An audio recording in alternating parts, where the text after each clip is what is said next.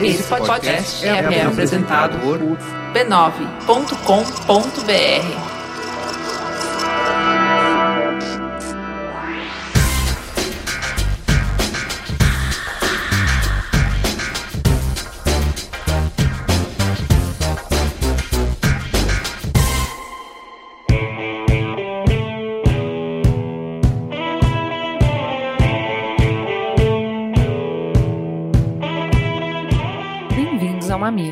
espaço para fazer sentido desse admirável mundo novo que nos cerca. Eu sou a Jiva Lauer e essa é a Cris Bartz. Serve o vinho, vem com a gente para um papo sem alarmismo sobre o resultado das eleições americanas. Caio, e o som do Mamilos? Bota aí na vitrola um som animado, esperançoso, ensolarado, para nos embalar. Olá, personas correndo aqui novamente para trazer a vocês os responsáveis por dar mais cor ao Mamilos desta semana. Lembrando sempre que se você quiser colaborar com o conteúdo musical deste programa, pode nos recomendar bandas ou artistas independentes no e-mail sondomamilos@b9.com.br, sondomamilos@b9.com.br. E facilitem muito a minha vida se vocês enviarem os links do site oficial do artista ou então onde nós podemos buscar o download direto das músicas dele para utilizar no episódio. Nessa edição, nós iremos ouvir o álbum solo da San Liz. A paraense antiga vocalista do Madame Satã faz um som que une inspiração regional, rock e um pouco de música eletrônica. Então fiquem aí com a San Liz no som do Mamilos. Quanto amor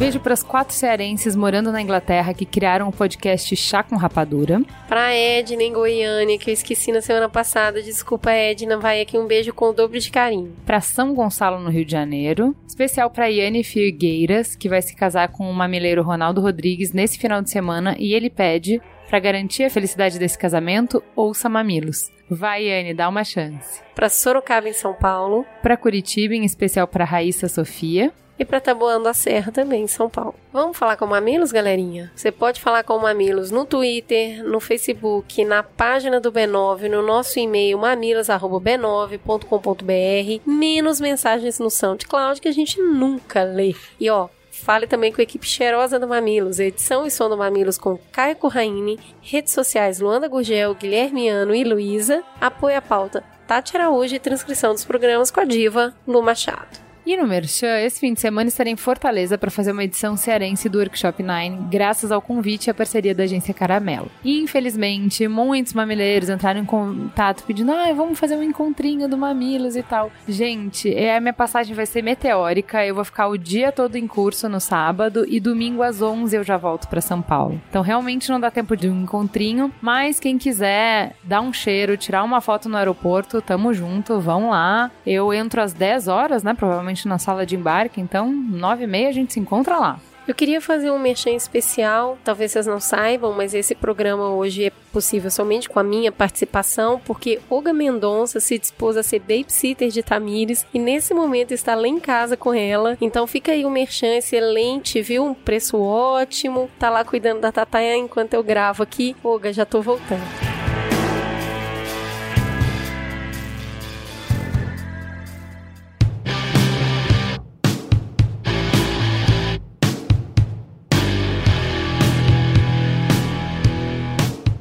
Fala Que Eu Discuto? A gente pensou alguns comentários, mas foram bastante. E olha, que orgulho dos melhores ouvintes, viu? Porque quando a gente tava gravando, a gente falou: olha, saiu um mamilos de raiz. Esse aí vai desagradar gregos e troianos. Porque ele ficou bem polêmico, com informações difíceis de ouvir para ambos os lados. E qual foi o nosso espanto, que já não deveria ser espanto nesses dois anos de convivência, no quanto vocês foram maravilhosos e acolheram as reflexões e realmente fizeram muito bom proveito desse programa e fizeram críticas construtivas. Vamos lá. O Jonas Prado disse: Sou contra a PEC por motivos parecidos com os da Ju, mas o Pedro me apresentou argumentos muito bons a favor dela. Era isso que eu mais queria aqui no programa. Tragam ele para outros programas, pessoal. Programa fabuloso, como de costume. Lucas Couto. Estava bem complicado entender um pouco sobre PEC sem uma discussão com opinião forte estabelecida ou linguagem tão difícil que simplesmente não dava para acompanhar. Muito obrigado pelo programa. Vocês sabem falar muito bem com quem sabe e com quem não sabe muito sobre política. Achei o programa bem intenso e vocês também estão de parabéns pela forma que conduziram a pauta, sempre focando nos assuntos importantes, explicando as perguntas feitas e garantindo a ordem na casa. O Henrique Siqueira diz: A função da PEC ter um prazo longo é, na realidade, de suavizar o ajuste fiscal ao longo de vários anos. Discutindo ano a ano, seria preciso de um ajuste muito mais brutal agora. 10 anos para um país é, na verdade, um prazo bastante curto. Ter esse indicativo de 10 anos permite taxas de juros mais baixas sem tanto sacrifício. O acordo é com o mercado financeiro. Fernando Siqueira, o que eu acho que Pedro quis dizer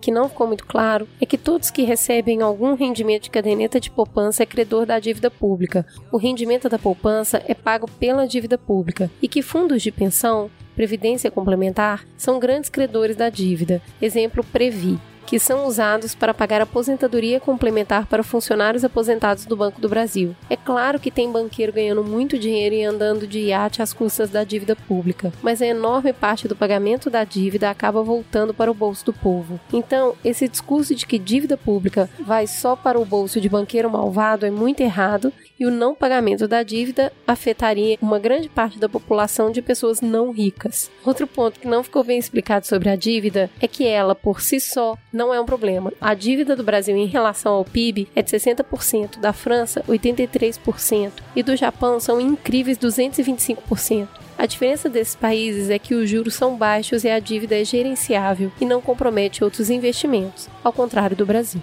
O Bruno Miné disse: Quando Pedro diz que vários países têm políticas de controle de gastos, está confundindo essas políticas com a estrutura da PEC 55, que, para além de tudo, é algo que será anexado a uma Constituição. Se a PEC for sancionada, a Constituição de 88 entrará em parafuso, já que a mesma estipula um gasto mínimo com saúde, educação e seguridade social. Explicando mais detalhadamente, até 2026 a meta é que os gastos sociais sejam reduzidos de uma maneira proporcional para cerca de 14% do PIB. Hoje, o investimento do PIB na Seguridade Social é de 22,47%, ou seja, até 2026, a Seguridade Social terá de passar por uma reforma tão profunda que resultará no seu desmanche por completo.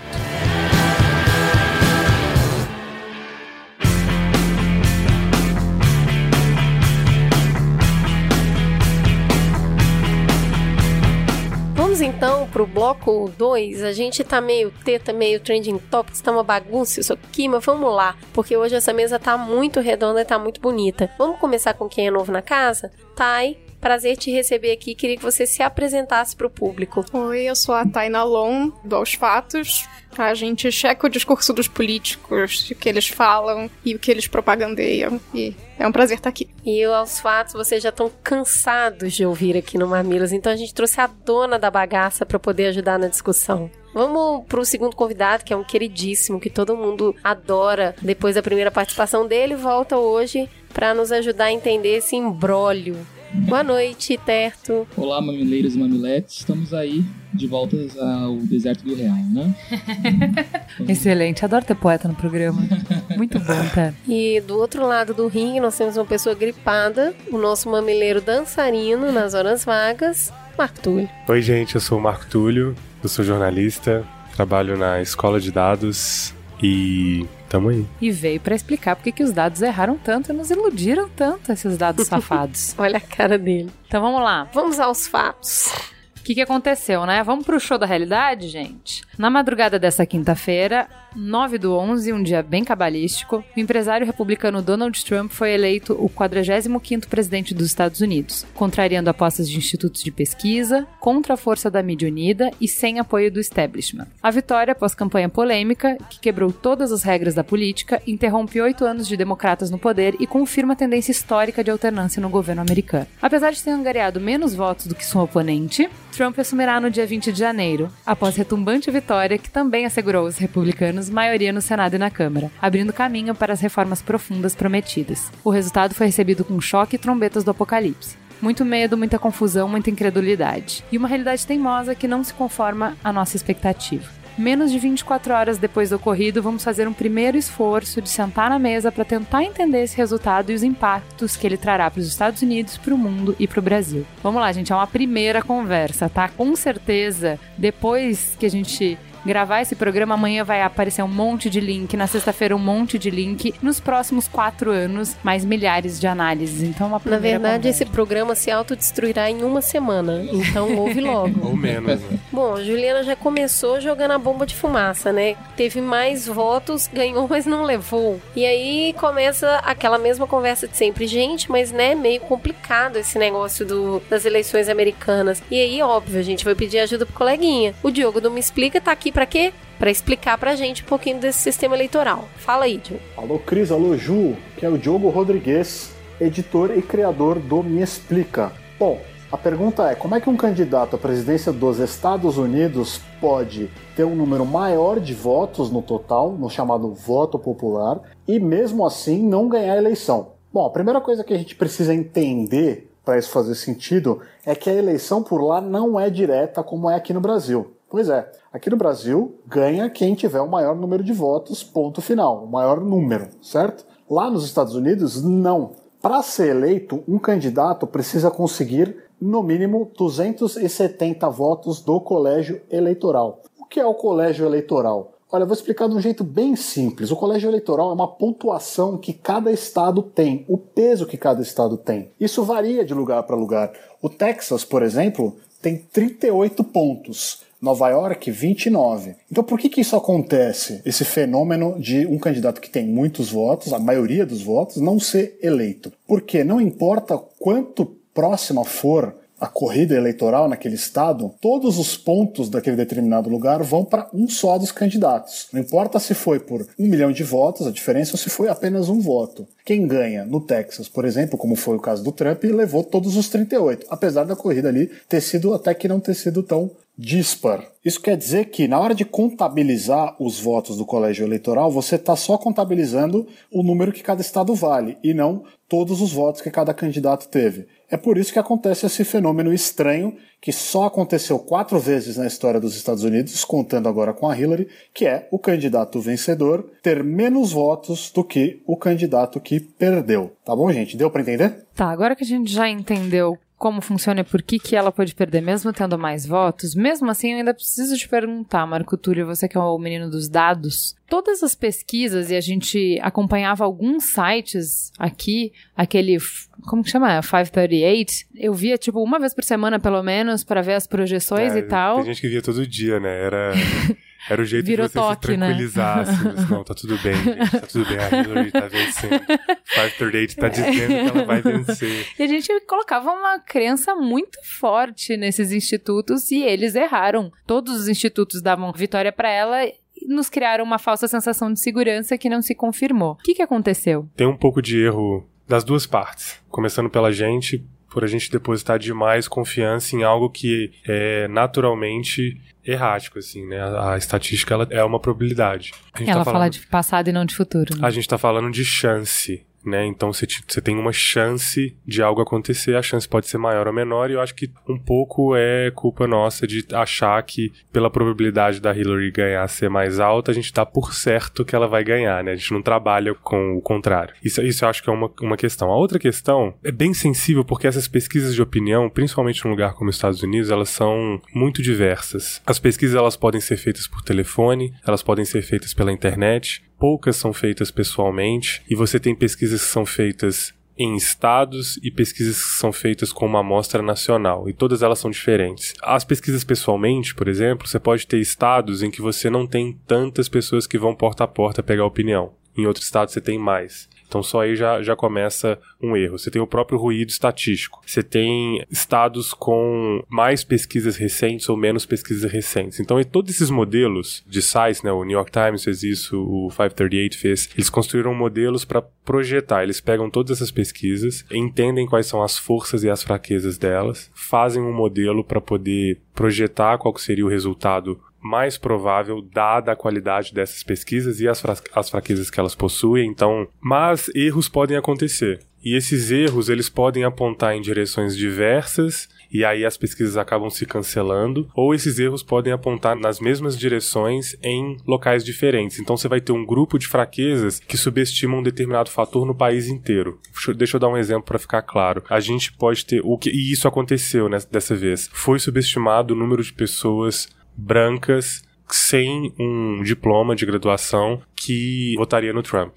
Então, quanto mais isso se verificou depois do resultado da eleição. As pesquisas diziam uma coisa, e aí nos locais, na, nos bolsões de população onde tinham mais pessoas brancas sem diploma, o Trump ele, ele teve uma performance maior do que as pesquisas apontavam. Então ele teve 7, 8, às vezes 10 pontos mais do que as pesquisas diziam. Tem uma questão técnica que talvez ajude a explicar isso, está sendo analisado ainda, e que tem a ver com os modelos que você falou. Qual é uma das questões difíceis de prever quando você faz pesquisa nos Estados Unidos? A primeira variável é quem vai votar. Porque se você sair perguntando na rua, você vai ter a opinião das pessoas sobre os candidatos. Mas você não vai ter necessariamente o resultado de votos, porque não é obrigatório o voto e as pessoas vão pouco às urnas. Então, como saber quem de fato vai votar ou não? E um dos modelos que eles usam, por exemplo, que eles usaram e que se provou falho para esse momento da história é pegar para democrata, para quem dizer que ia votar de, nos democratas, era quem votou, a base era quem votou na eleição do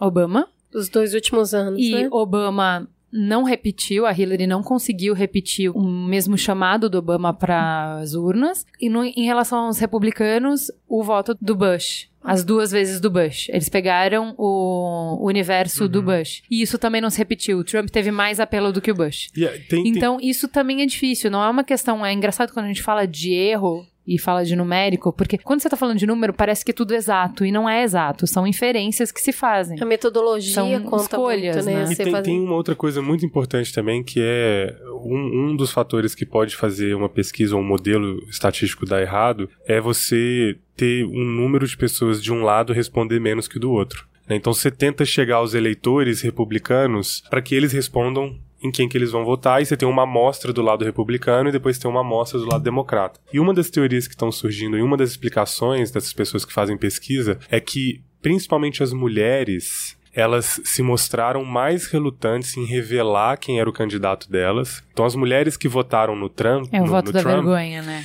elas não diziam para os pesquisadores em quem elas votariam, ou, fa- ou falava que era indeciso, ou era um, um outro candidato, ou então até mentiam. E isso, de certa forma, escondeu parte do eleitorado do Trump nas pesquisas. É bem interessante falar isso do voto da vergonha, né? Que as pessoas que abertamente estavam falando que votariam no Trump não estavam sendo tão aceitas. Então é aquele, né? Para os coleguinhas você fala que vai votar em um ou que nem vai votar e chega lá na hora você faz aquilo que realmente é o que você gostaria de ter feito, mas não faz abertamente não- por não ser socialmente aceito. É, tem um outro fator que isso também tá claro, assim, dentro do eleitorado do, do Trump, é que o eleitorado do Trump, ele é anti-establishment. Né? Então ele é anti as instituições. São, é um eleitor também que não acredita nas pesquisas eleitorais, porque o Trump falava isso o tempo inteiro, né? Não acredite nas pesquisas, as pesquisas estão erradas, o sistema tá manipulado, a eleição tá manipulada. E aí as pessoas não respondiam. É, eu, é exatamente isso que eu ia comentar. Eu ficava, eu ouvi essa teoria hoje, que, enfim, a gente possivelmente só vai ter uma noção se isso se confirma possivelmente com as próximas eleições e as eleições seguintes Daqui e assim muito por tempo, diante. né? Exatamente. Quando desse voto envergonhado significa de fato uma vergonha do eleitorado do Trump, por que isso não se reflete, por exemplo, no eleitorado da Hillary, uma vez que o próprio eleitorado do Trump rejeita muito o voto na Hillary, né? Quer dizer, são, são universos que não convivem, é isso. E mas é, o, o que me parece, isso é totalmente opinião minha de orelhada aqui, Feeling. é realmente assim, é, existe um ceticismo contra a mídia de modo geral, ou jornalismo de modo geral, e os institutos de pesquisa que fazem parte todos do mesmo universo. O jornalismo eleitoral, digamos assim, a, a, a cobertura eleitoral, isso aqui no Brasil, nos Estados Unidos, no, no mundo que a gente conhece mais de perto, durante as eleições ele é muito pautado por pesquisa e, e humor de eleitor e como as campanhas reagem estrategicamente nisso. Existe uma crítica muito grande, sobretudo entre os checadores, e eu falo isso como fonte interessada, mas é de que é preciso mudar esse tipo de cobertura que é muito pautada em pesquisa de opinião e unicamente pesquisa de opinião sem entender direito as metodologias, sem levar em conta os seus critérios e tudo mais. Quer dizer, Tamanho de amostra, né? Vai tudo pro Exato, mesmo pacote. Exatamente. Você comparar pesquisas com metodologias diferentes, olha o perigo, sabe? Assim, você. A gente já falou aqui, o NPR Politics fez um episódio inteiro sobre pesquisa. Ele é muito bom pra gente justamente aprender a ler a pesquisa, entender, não aceitar como números absolutos, como o Marco estava falando, entender o que tem por trás, como você está falando, e como isso pode definir os rumos da conversa, que é o que você está falando. Mas, Marco, eu queria que você falasse, na verdade, eles não erraram tanto assim, né? É, eu, eu- era uma coisa que eu ia falar agora e você adivinhou o que eu tava pensando. A, não é que a pesquisa errou muito. Você tem uma margem de erro de 3 até 4 pontos, assim, é algo aceitável. E a pesquisa ela foi muito certeira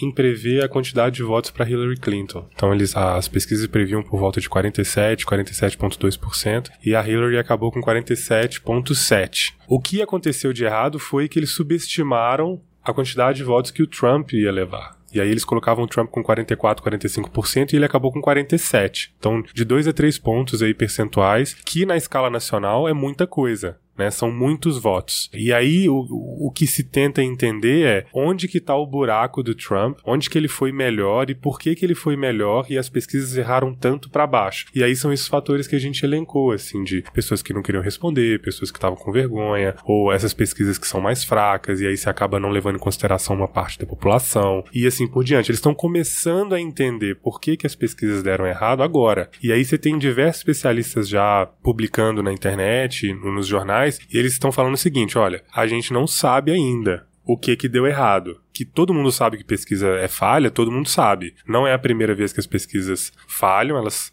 falham O mesmo. Brexit foi um exemplo bastante Gente, contundente, quarta, né? tá? Ó, Brexit na Colômbia, no Brasil e nos Estados Unidos. Não é pessoal. É, e eles, vão, ente- e eles vão entender daqui a um todo tempo. lugar. Daqui a um tempo eles vão entender. E acho que vale, cabe colocar também, que é muito importante considerar a margem de erro. Todas as pesquisas diziam que a Hillary e o Trump estavam muito próximos. E eles estavam tão próximos quanto a margem de erro permitia. Então, se for pensar que uma pesquisa tem 3 pontos de margem de erro, ela diz que ela tá com 47 e ele com 45, a di- diferença de 2 pontos É um empate técnico. é um empate técnico, né? Mas Então- é- aí a gente vai entrar no papel da mídia, que não apresentava isso como um empate técnico, e na nossa vontade de ler os dados conforme a nossa necessidade, que a gente também não fez essa leitura porque a gente tinha informação pra isso e não quis fazer. É, eu queria entrar agora um pouquinho, Thay, nos demográficos que elegeram o Trump. Então, já saíram as primeiras pesquisas de boca de urna e elas mostram é, uma diferença que aí sim não aparecia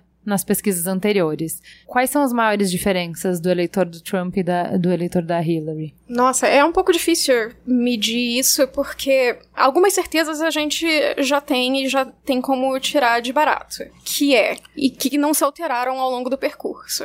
A Hillary teve votos majoritariamente entre, na- entre a população branca, os mais escolarizados e com a renda maior nos grandes centros urbanos do país. A população branca menos escolarizada e dos rincões agrários e do meio oeste americano votaram majoritariamente no Trump. Isso é um fenômeno comum. Os Estados Unidos vota tradicionalmente, o meião dos Estados Unidos ali vota tradicionalmente em republicanos. Quando você vai olhar o mapa eleitoral dos Estados Unidos, parece um, um recorde republicano, um banho republicano sempre, porque são estados gigantescos, mas cu- cuja população é muito pequena, então eles têm poucos delegados, né, no colégio eleitoral, mas de qualquer maneira, você tem uma quantidade muito grande de estados republicanos ali no meio oeste. E o, o litoral é mais tendendo a votar no- nos democratas. Qual é a questão? A gente tem uma região que ali é o Wisconsin, Michigan, a região dos Grandes Lagos, que é a região que, da fronteira com o Canadá, ironicamente. Michigan, Ohio, Pensilvânia Exatamente. e Wisconsin. Exato. Que foram estados que viraram swing states para essa eleição, e swing states são os estados que você não tem exatamente certeza se vai votar. E muitos, né?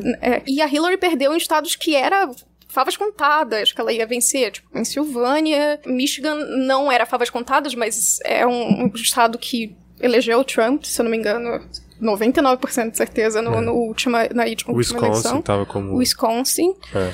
Isso foi uma surpresa. Eles, eles eh, tiveram mais votos, os delegados republicanos levaram, no caso, esses estados, e são estados muito populosos, com muitos delegados, que fazem no cômputo final do colégio eleitoral muita diferença. Esses estados, eles têm uma população branca muito forte. Se eu não me engano, o Wisconsin é, tem uma colonização alemã muito forte. Então, assim, é, e, e, tem uma working class muito grande porque são estados industriais e distritos industriais é, mesmo. Essa palavra é sofrem, muito importante. É... Mais, eu acho que até mais do que branco é a questão Exato. de pessoas quebradas, né? É, Exato. A classe trabalhadora São, foi quebrada. Exato. Né? Então, assim. Quebrada pelo quê? Uma das promessas mais contundentes do Trump durante toda a campanha foi. Promessas não, né? Acusações. Em forma de promessa, na verdade. Que ele iria solucionar o problema do desemprego nessas regiões industriais, manufatureiras, né? Que são os manufacturing jobs, dificultando a contratação de mexicanos e chineses basicamente. Então, é, americanos seriam mais privilegiados com empregos nessas áreas, ele geraria incentivos para isso. Essa é uma das promessas mais recorrentes do Trump ao longo dessa campanha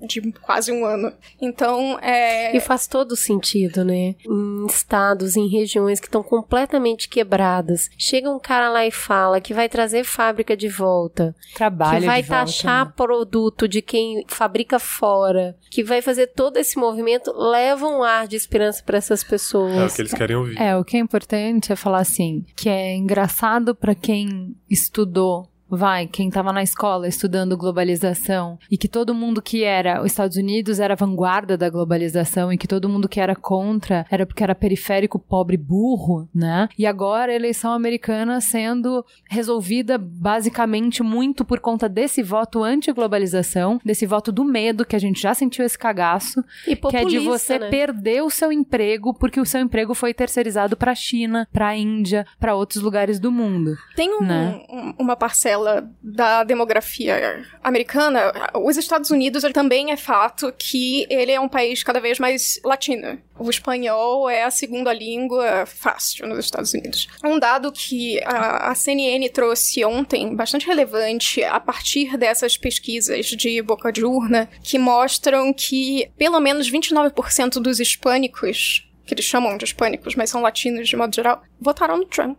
Então, assim, declararam voto, né? Não votaram efetivamente, porque a gente não tem como saber o voto é secreto, etc. declararam voto no Trump. 29% é uma parcela de latinos, é uma parcela muito significativa dentro de um universo crescente de latinos. A especulação, porque a gente, novamente, jamais vai saber isso de pronto, é: é uma geração nova ou uma geração antiga de latinos? São latinos que estão sendo substituídos por latinos? São latinos que estão sendo substituídos por chineses? Ou alguma outra nacionalidade imigrante? Islâmica, enfim, refugiados, sei lá, é uma- é uma especulação. Quer dizer, existe uma resistência crescente, a- pelo visto, porque isso é algo sem precedente, de latinos em relação ao discurso democrata, que sempre foi extremamente favorável aos próprios latinos. Os democratas não estão conseguindo dialogar com essas minorias também. Eles estão perdendo espaço também junto às minorias. Quer dizer, é uma série de problemas que, se você contar um a um numa disputa extremamente acirrada, lá no final vai fazer diferença, né? É muito interessante a similaridade que tem com o que aconteceu com a gente, né? Com quem conversava abertamente com um determinado público e contava com os votos dessa parcela da população e de repente não.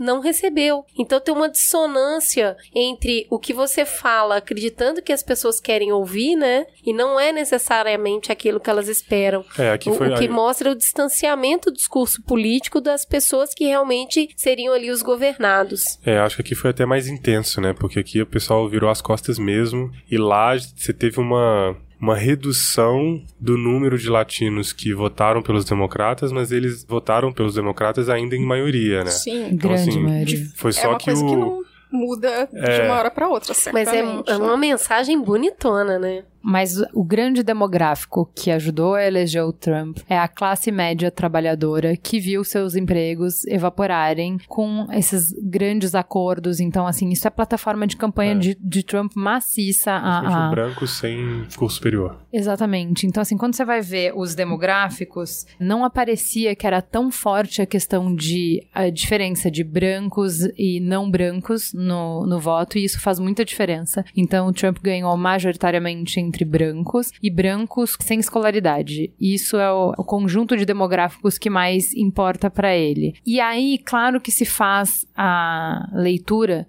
do quanto isso é a volta do pêndulo porque você tem, nesse momento nos Estados Unidos, a discussão do Black Lives Matter. Você tem nesse momento nos Estados Unidos a discussão sobre por que, que as mulheres ganham menos do que os homens. Você tem nesse momento nos Estados Unidos discussão de latinos e imigrantes em geral, refugiados. Então você tem uma classe que já está pressionada por problemas reais, de perder a casa, de uma crise recente, de perder o emprego, de que foi traído pelo sonho americano e tendo que, ao mesmo tempo, no mesmo momento de crise e de dificuldade, ter que discutir o espaço, dividir espaço e dividir poder. Então, é uma Além- volta além do de pêndulo perder também. dinheiro, eu tô perdendo poder, né? Certo? Como que você avalia as similaridades que a gente tem com essa diferença, ou mesmo o olhar que você tem sobre esse banho de hoje? Então, é, vamos lá. Eu acho o seguinte, o que facilita muito chegar esse outsider, esse cara não político, esse cara que é empresário, que é administrador, e ele prometer algo e as pessoas comprarem o discurso, começa na ideia da autenticidade. O que, que o Trump ele tem de diferente em relação a Hillary? Ele tem a suposta autenticidade, então ele fala mesmo que as pessoas estão pensando. Então eu sou um carinha que eu tô lá no, no meio do estado, no centrão, sem emprego, e tem o outro, o outro é o inimigo. Quem é esse inimigo? Ah, são essas feministas aí, são esses imigrantes, entendeu? São esse pessoal moderno, esse pessoal de Nova York, que tem essas ideias progressistas, eles estão lá Que inventou aplicativo e tirou meu tiram emprego. o meu emprego. Eles são os inimigos, né? E aí tem esse cara que fala, olha, nós temos todo o direito de levantar um muro mesmo. E os mexicanos vão pagar esse muro. Nossa, que absurdo, mas é um absurdo, mas olha, pelo menos ele tá sendo autêntico. Ele tá fora do status quo. Eu acho que não é só você chegar e fazer uma promessa absurda, ou uma promessa que não sabe se vai se cumprir ou não. O personagem, a narrativa do personagem, ela é composta também pela questão da autenticidade, da suposta autenticidade. Mas qual que é a diferença de lá pra Bom, aqui em São Paulo, a gente teve essa figura do, do político que veio de fora, mas, por exemplo, o Dória ele era bastante ponderado, né? Ele não era. Ele seguiu o roteiro dele, basicamente. Ele pegou o vácuo porque ficou uma disputa interna entre si. Qual é o, o candidato? Inclusive, existe essa discussão recente da esquerda de é, escolher um, um- fazer umas prévias, né? É uma discussão que chegou agora. Começou a, começou a chegar no Brasil de ter prévias, né? A esquerda, a esquerda escolher qual é, o seu, qual é o seu candidato para evitar que aconteça o que aconteceu em São Paulo e no Rio de Janeiro também, em certo ponto, que é você ter uma disputa, uma divisão, né, dos votos entre dois candidatos supostamente, é, enfim, de esquerda, progressistas, enquanto alguém passa no vácuo, perde-se votos numa disputa interna, enquanto você não vai para os votos que são importantes de fato. Agora, o, o outro ponto também é que quando você tem hoje cada vez mais forte o discurso da antipolítica, quem são os personagens que vão conseguir chegar com destaque, esses heróis? Eu acho, inclusive, essa questão de você começar por baixo nas pesquisas. É, É, o mito do herói, né? é, facilita muito a ideia do nosso. Ele é o underdog, né? Exatamente. O storytelling tá pronto, né? Foi a primeira coisa que o Bolsonaro postou no Twitter É. depois que o Trump ganhou. Verdade. Contra todos, ele chegou lá. Isso vai acontecer no Brasil. Então isso faz parte da narrativa, né? Agora, o que eu acredito também que teve de paralelo entre os Estados Unidos e o Brasil é existe um, movimento que ainda não surgiu, não, não, não veio com força, de pessoas que querem novos candidatos representantes progressistas, que eles sejam mais, mais contundentes em pautas de esquerda, e existe essa esquerda status quo. Que ela, ela dá os mesmos nomes, os mesmos ro- rostos, que as pessoas não confiam mais. Ah, é, sabe? é- Então, o- a pessoa que vota, na Hillary é um voto anti-Trump. Mas ela não vai. Ela não gera amor, Ela né? não vai gerar é, aquela, aquela vontade de ganhar novos votos para outros, para outros, pra, sabe? Ela vai Tanto que muita ali. gente fala que o Sanders, os votos que eram dele, não migraram pra ela, né? E se migraram, migraram Não necessariamente, É. né? É. Até migraram, mas não trouxeram novos votos. E eu queria que você falasse um pouco sobre isso, Marco. A Hillary, ela é bem polêmica, né? Ela tem bastante análise hoje falando que qualquer outra pessoa teria ganhado, que ela tem uma rejeição muito forte. Vamos partir do seguinte? Ela não é querida. Ninguém que chega a ser presidente dos Estados Unidos ou um forte candidato a presidente tem uma historinha flor por trás, vai? Ah, Não existe acho, isso. Assim, O mundo da política, e até para poder chegar até lá, é feito uma série de coisas, é criado um personagem, esse personagem é forte. Então, assim, não é um lugar pra você procurar uma história bonitinha. mas no caso, O problema no caso é- da Hillary é é- especialmente ruim, né? O problema é exatamente esse. Você mencionou exatamente qual é o grande problema da política. Parte-se do princípio de que todos mentem. Todos E- se corromperam pra chegar até lá. e todos se corromperam pra chegar lá. Quem a gente sabe que não se envolveu com política até agora e que, portanto, não tem um passado duvidoso na política e que pode ser um farol de integridade ou de não Às necessariamente vezes não isso, mas- integridade, mas, É, o cachorro louco mesmo. Porque como não fez a marra suficiente, ela já se comprometeu. Ela tá 20, 30, 40, 50 anos lá. Ela já deu tanta promessa, ela já se amarrou tanto, que ela não pode mudar as coisas como são. Então, assim, o que ficou muito claro nessa eleição é que as pessoas queriam mudança. E mudança não vem de dentro. Mudança não ia vir de uma pessoa que já estava comprometida com todos os setores. Então, um voto já era muito definido por conta disso, mas eu acho que assim, mesmo isso sendo verdade sobre- contra qualquer pessoa, seria contra o Obama, por exemplo, se a gente estivesse discutindo uma segunda eleição dele e não ele estivesse fora do páreo, seria contra qualquer pessoa, mas eu acho que ela tem algumas questões que são independentes do establishment, que são questões dela, de ter 70% de rejeição, as coisas que a gente discutiu muito tempo nessas prévias de que nada colava nele, no Trump, e as coisas colavam nela porque as pessoas não confiam nela. Por que ninguém quer ser amiguinho de Hillary? Não, eu, eu fico pensando o seguinte, que como é que me espanta a nossa priorização de valores, né? Do que que a gente...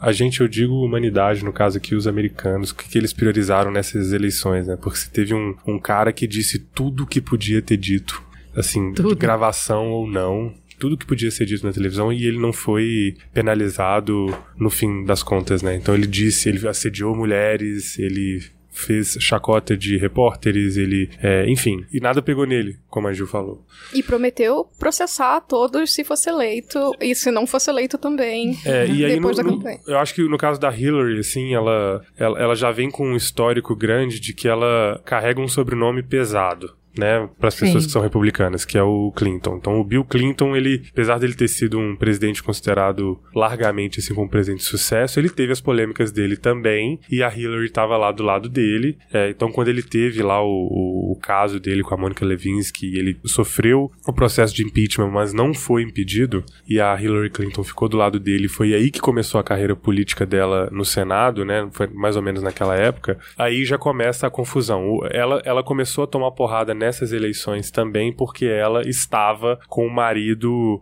agressor, o marido infiel dela naquela Porque época ela foi conivente. porque ela foi conivente. Então ela, ela também uma coisa que é horripilante para uma parcela dos americanos é que a Hillary Clinton ela foi investigada pelo FBI e por várias agências por causa da opção dela de ter um e-mail, um servidor de e-mail na casa dela. Então rapidinho para quem não sabe Não só por isso, mas também por coisas da Fundação Clinton. da Fundação Clinton, do que aconteceu em Vamos Benghazi. explicar. a um pouquinho. partir É, disso, né? só- a partir só dos explicar- e-mails, muita coisa Só explicar rapidinho, porque essa questão do e-mail é falado muito, mas eu não sei se todo mundo sabe do, do que, que se trata. Então, Ela, a- ela tinha e-mail no Hotmail, né? Acontece o seguinte: o, o, o funcionário do governo americano, assim como em outros lugares, ele tem o, e-mail no telefone dele, que é lá o state.gov tralalá. E aí a Hillary, ela tinha um e-mail pessoal também. Só que ela queria receber os e-mails do governo num único celular com, junto com os e-mails pessoais dela. Só que isso não era possível porque os e-mails que eram do servidor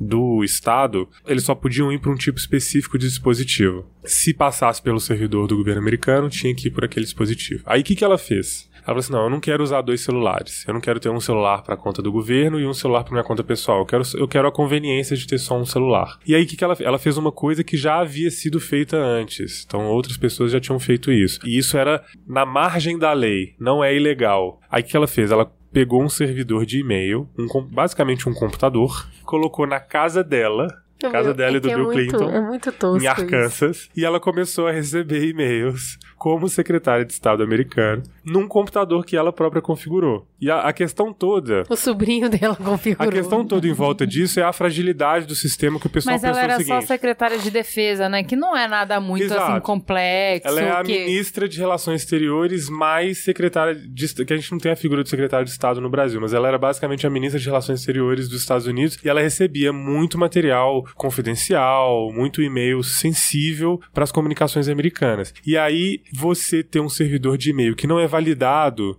pela infraestrutura do governo americano, isso para muitas pessoas é uma ofensa imperdoável. Eu queria só um parênteses. que é, por muito menos, houve uma crise diplomática entre Brasil e Estados Unidos em 2013 com a Dilma e o Obama, que foi o escândalo da NSA, da espionagem de e-mails e telefonemas, enfim, e muito do problema levantado naquela época no governo brasileiro era como que os celulares do Palácio do Planalto não são selados, digamos assim, pelo sistema de informação do próprio governo. Como que é possível a NSA furar um suposto bloqueio que, no caso, não existia. Sim.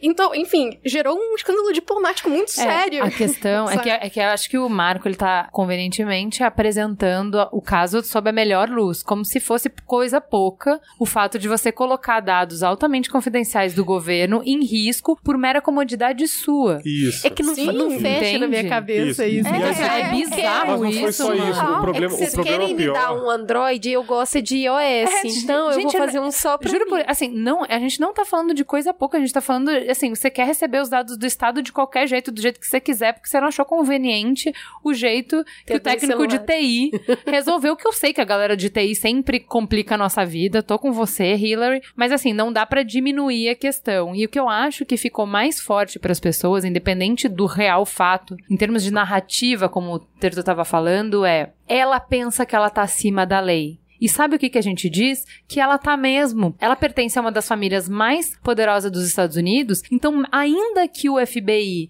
investigue ela, ela não vai ser punida. Então, mesmo que nessa história específica não fosse um caso de injustiça grande, a história contada, a a, ofensa- maneira como ela foi lida pelo povo, muito tem disso. De que ela é uma princesinha e que nada vai tocar Eu ela. acho que tem responsabilidade de informação, sabe? A- a- a Isso queima o ofensa, filme. pessoal, É perceber o quanto você não está sendo responsável com informações que envolvem a vida de milhares de pessoas, inclusive dentre essas de pessoas que servem o exército americano. Mas a- Que os americanos amam isso, né? Eles são super patriotas, então é a vida dos soldados americanos. A, ofensa não foi ter configurado o e-mail, como né, já, já havia acontecido antes. Então o crime dela não foi ter feito essa, digamos assim, esse capricho aí, essa comodidade, esse cambalacho de colocar. Então a ofensa foi que quando descobriram que Ela não era mentiu. legal, eles falaram assim: não, então a gente precisa verificar os seus e-mails, porque a gente precisa garantir que nenhum documento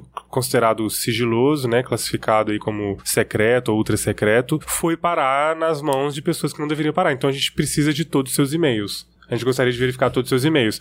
Aí, depois que a justiça emitiu essa ordem, um subordinado dela apagou 33 mil e-mails. E aí, essa Faça a conta. essa é a questão, entendeu? Porque aí eles.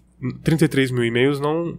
Não são todos os e-mails que ela tinha. Eles ainda investigaram muitos e-mails e não encontraram nada. Mas o Trump bateu nessa tecla a eleição inteira. A Hillary Clinton deletou 33 mil e-mails depois de ter sido indiciada. Ela foi pega com a boca da botija e não vai pagar. Essa é a questão. Todo mundo viu, a boca dela tá molhada ainda do leite que ela roubou e ela não vai pagar, mano. Não vai E pagar. teve o lance em Benghazi também, que é aquela embaixada americana que teve um atentado terrorista, pessoas, soldados americanos e embaixadores, é, funcionários da embaixada morreram. Teve uma investigação. Imediatamente ela não classificou o ato como ato terrorista, ela só, né, foi uma coisa violenta e tal. E quando investigaram, descobriram que sim, foi um ato terrorista. E foram investigar se teve alguma displicência da parte dela, alguma irres- irresponsabilidade e tal. E aí as pessoas fizeram um julgamento precipitado no sentido de que, cara, você não falou que foi ato terrorista, você tentou esconder, então é porque você estava escondendo alguma coisa. Então você é culpada pela morte das pessoas lá, lá na embaixada em Benghazi. E aí tem essa questão em cima dela também, que ela é considerada uma traidora por ela ter tido é, descuidos durante o secretariado dela na, na, sei lá, na, na parte de Estado americano, entendeu? Então tem essas questões que fazem o pessoal, tipo, ter gastura, olhar pra Hillary e falar assim, cara, ela é corrupta. Não, e aí, sem falar também do ponto que você levantou sobre a Fundação Clinton, que Exato. foi a fundação que o Bill Clinton montou depois que ele saiu da presidência, que é o que os presidentes fazem mesmo. Depois que eles saem, eles usam a influência dele pra angariar recursos e. Aparentemente não tá muito vantajoso abrir fundações, ex-presidentes abrirem fundações se tiverem algum interesse político posterior. É. É, recomendo Alô Temer. E aí, a- Recomendo não a- abrir Não uma abrir. O fundação maior Temer. problema que eu ainda acho que é um problema não só da Fundação Clinton, mas do governo americano como um todo, e aí eu vou falar um pouco disso mais no, nas nossas recomendações no fim, de coisas pra assistir, que é o tipo de apoio que a Fundação Clinton recebeu ao longo dos anos e de quem. E um dos principais atores aí no caso é o governo da Arábia Saudita. E aí o pessoal fala que a Fundação Clinton recebe dinheiro da, da Arábia Saudita e tal, e a Arábia Saudita é um país que é completamente controverso, né? Não, e os próprios discursos dela pro Goldman Sachs, é isso?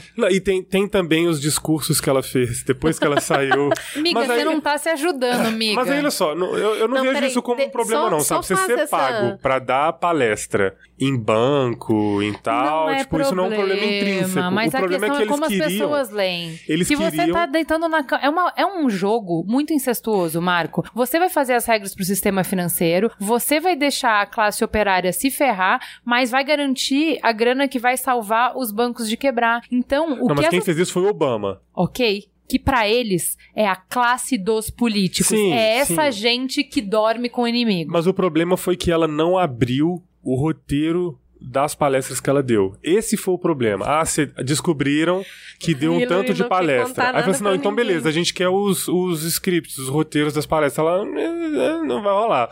e aí, quando começou a vazar... Deletaram junto com o e-mail. começou a vazar nessas eleições por causa do nosso amigo Julian Assange, que é persona não grata, né? Odeia ela e realmente ele fez de tudo que ele podia fazer para influenciar a eleição. É, E ele fez e acabou conseguindo. Então ele foi abrindo, publicando coisas que diziam, dentre elas, inclusive, discursos dela, um discurso que ela deu aqui no Itaú, discurso que ela deu lá nos Estados Unidos e tal, e um dos que ela deu no Itaú, ela fala que um dos sonhos dela era que o mundo não tivesse fronteiras, Sem né, que fosse tudo fronteiras. livre e tal, e aí, enfim, todo mundo caiu em cima dela e todo mundo odeia Esse, ela. esse gente. discurso em específico é muito paradigmático. Ele foi citado em todos os debates, os três debates americanos, mas sobretudo o último, que teve uma cobertura ostensiva. O PolitiFact, que é um site de checagem de fatos, o principal site de checagem de, de fatos nos Estados Unidos, ganhou o Pulitzer pela cobertura de 2008 do Obama. Eles checaram essa afirmação do Trump. Hillary quer fron- fronteiras abertas nos Estados Unidos.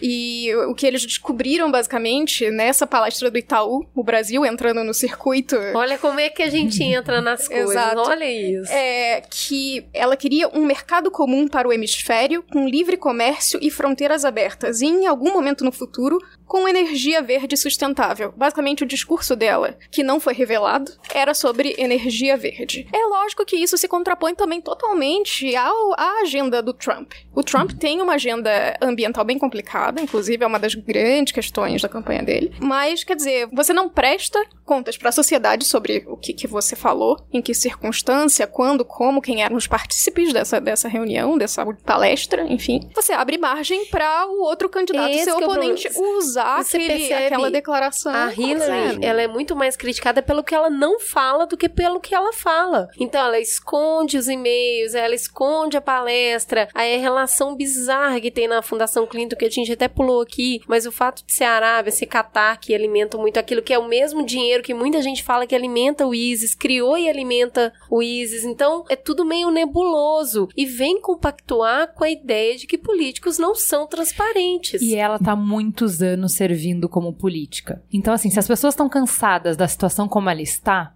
ela sim responde por isso. E ela pode até virar pra você e dizer, mas não fui eu que fiz tudo isso, eu não fiz tudo sozinha, eu tava lá lutando contra várias coisas que as pessoas estão reclamando. Mas ela carrega esse peso de ser parte da aristocracia política, de ser uma daquelas pessoas que sempre esteve lá, que sempre fez parte disso. Gente, mas como que isso, assim, eu já puxando pra um lado bem pessoal, porque isso me revolta mesmo, mas como que isso pode ser pior? Tudo bem, né? Você vai colocar uma pessoa ali Eu que ela é, ela, ela é uma pessoa ali que vai manter as mesmas coisas. Como que isso pode ser pior de um cara que diz que ele agarra mulheres pela genitália, sabe? Então, como? Como? então, não, não dá pra Deixa, entender, eu- deixa sério. eu dar uma não, resposta que eu achei muito eu boa. fico revoltado, não tem Analogia jeito. da caixa de chocolate do Forrest Gump, que é você não vai saber o que você tem até você abrir pra comer. Então, a gente sabe Cara, exatamente não- o que a gente vai ter se a Hillary assumir. Mais corrupção, possivelmente mais inquéritos, se não dela, dos aliados próximos, uma continuação da agenda do Obama, Uhum. junto também com o establishment republicano, porque eles quem uma parte de quem votou no Trump desconfia igualmente da Hillary e dos republicanos. Então, eu acho que a Hillary tá pagando por muita coisa que ela fez e o Trump pagando pelo que ele falou. Eu, é, Ele tá pagando o que ele foi eleito, ele não tá Não, pagando o que eu tô nada. querendo ele tá... dizer é, uma coisa é pôr na balança o que é fato, o que foi feito, e a outra coisa é colocar na balança o discurso estriônico que ele tem. Não, mas, gente, ele não abriu as contas dele. Ele não, admitiu no eu- debate que ele não paga imposto. Ele não paga imposto. Quem e, paga que, e- imposto e é que- otário. e ele ainda deu um jeito de apontar o dedo e falar assim: a culpa é sua, Hillary, porque você tava lá no Senado e você não fez nada. Então eu não pago mesmo. Gente, não, sério. É não- surreal. é, tem Marco uma pesquisa. inconformado, hashtag inconformado. Tem uma pesquisa de um instituto que tem ganho cada vez mais espaço nos Estados Unidos, que é o Pew Research Center, que eles, eles têm uma, um, um braço de tecnologia super grande e tal, monitoram a internet de uma maneira sem precedente, assim, no mundo, talvez. E na semana que antecedeu... Na semana que antecedeu, não. No dia 7 de novembro, ou seja, um dia antes do início, do fim da- das votações, do último dia das votações nos Estados Unidos. Divulgaram uma pesquisa que mostra que alguns usuários de mídias sociais são mais suscetíveis a mudar de opinião, ou de formar sua opinião, ou de ter alguma visão crítica a respeito dos candidatos nas eleições, e que esses usuários de redes sociais se identificavam muito mais como democratas. Ao que a gente deduz, e isso é uma dedução, que estão menos inclinados à informação consumida nas redes os eleitores do Trump. Por quê? Porque você tem uma série de veículos trazendo cotidianamente denúncias de assédio. cara é um Ele foi processado por ter retirado à força famílias de um prédio, né, que era administrado pela corretora. Racista também. É, exatamente. O Pew Research basicamente mostrou que essas pessoas estão menos inclinadas a mudar de opinião mesmo. Então, assim, você tem um olhar muito cético sobre a Hillary porque os democratas têm uma tendência a olhar com mais ceticismo as informações que são passadas por ela. Os eleitores do Trump nem tanto. Isso já tinha sido revelado há algum tempo atrás, isso antes do começo da campanha propriamente dita. Ainda na pré-campanha, na- nas corridas dentro dos partidos nos Estados Unidos. Que democratas nos Estados Unidos, né, eles tendem mais a se informar através de plataformas de checagem, novamente, fazendo lobby pelos fatos. É um perfil mais liberal mesmo. O liberal que se informa por meio de veículos tradicionais, New York Times, Washington Post, é, e os semanários americanos, New Yorker, enfim. Quer dizer, existe um problema de diálogo aí das redes com uma parcela muito significativa da população americana, e isso,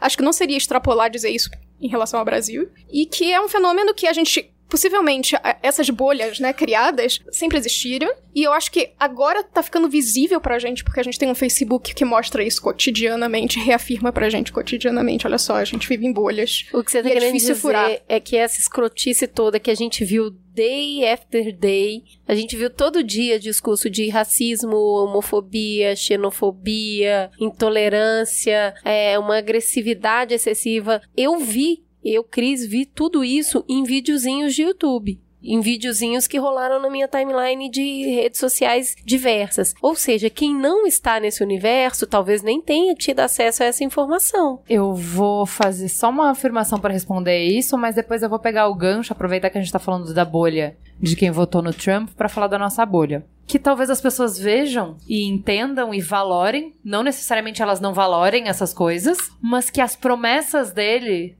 têm um valor maior. Então, quando ele Sim. fala, eu vou acabar com essa palhaçada de Wall Street, o cara é misógino, o cara não, isso- tudo isso é ruim, a gente vai resolver isso aí em algum momento, mas, cara, isso é maior. E aí a escala de valores, porque você não vota exatamente na proposta que você quer. Você não tem essa opção. Uma pessoa que seja assim, assim, assim, do jeito que você quer. Então você é obrigado a escolher. E o que ele falou foi muito claro. Ele, ele prometeu emprego para as pessoas. O quanto dessa discussão sobre machismo, racismo, interessa para pessoa que não tem pão na mesa. Quando você tá falando de emprego das pessoas, o quanto essas discussões que a gente ficou tendo durante muito tempo sobre o Trump, sobre quem ele é e a capacidade que ele tem de ser uma pessoa com perfil presidenciável, que se falava muito dele, tipo, não, ele não tem envergadura moral para ocupar a cadeira mais importante do mundo. O quanto essa discussão estava longe da discussão que as pessoas queriam ter, que era eu quero que acabe com essa palhaçada. E aí, eu acho importante o input que você deu, Thay, de mostrar que, ah, que democratas estão mais suscetíveis a ser céticos em relação a informações e buscar checagem de dados. Mas eu acho importante aproveitar isso para falar sobre como a nossa bolha nos enganou, que a gente achou que é. Quando a gente viu, está no Mamilos gravado dito, quando a gente estava falando de corrida das primárias, O Trump nunca passa das primárias. Está gravado lá, você pode ouvir. Assim, era impensável é. que um bufão que nem o Trump. Quem nunca, né? Quem não, é uma piada, não, não gente. Só uma de vez, brincadeira, não. Tá? Não, não é só de brincadeira. Vez. Isso não, isso é impensável. Então, assim, qual é a nossa distância da realidade? Porque a gente tão crítico, não é? Lê as coisas tão Sim. bem. A gente que detém toda é. a inteligência e boa vontade Nós que do estamos mundo, do lado certo da história, né? Com certeza. Então, agora, qual é a autocrítica que a gente tem que fazer que a gente errou feio mesmo? Teve um texto que rodou hoje que tava uma autocrítica bem interessante, assim, sobre, sobre essa questão do, do lado liberal, é, que falava como que a gente está acostumado com essa ideia de que a gente está no lado certo da história, de que nós já decidimos como vai ser o futuro e que o futuro está determinado por essa busca desses valores que São o nosso lado já definiu quais vão ser, né? E que essas pessoas que estão do outro lado são pessoas burras e, e a gente já assumiu uma posição... Se atrasaram no trem da história. E a gente assumiu uma posição que a gente nem discute, sabe? Tipo assim, cara se você não entende, eu, eu não vou nem conversar contigo. Você tá, você tá tão atrasado, você, você precisa se atualizar, né? A gente já tá em 2016, né? Qual foi a frase ano passado do, do Trudeau, quando ele assumiu lá no Canadá? Hashtag coração aí pro Trudeau, que é um magnífico. Mas ele falou, gente, perguntaram para ele por que que o seu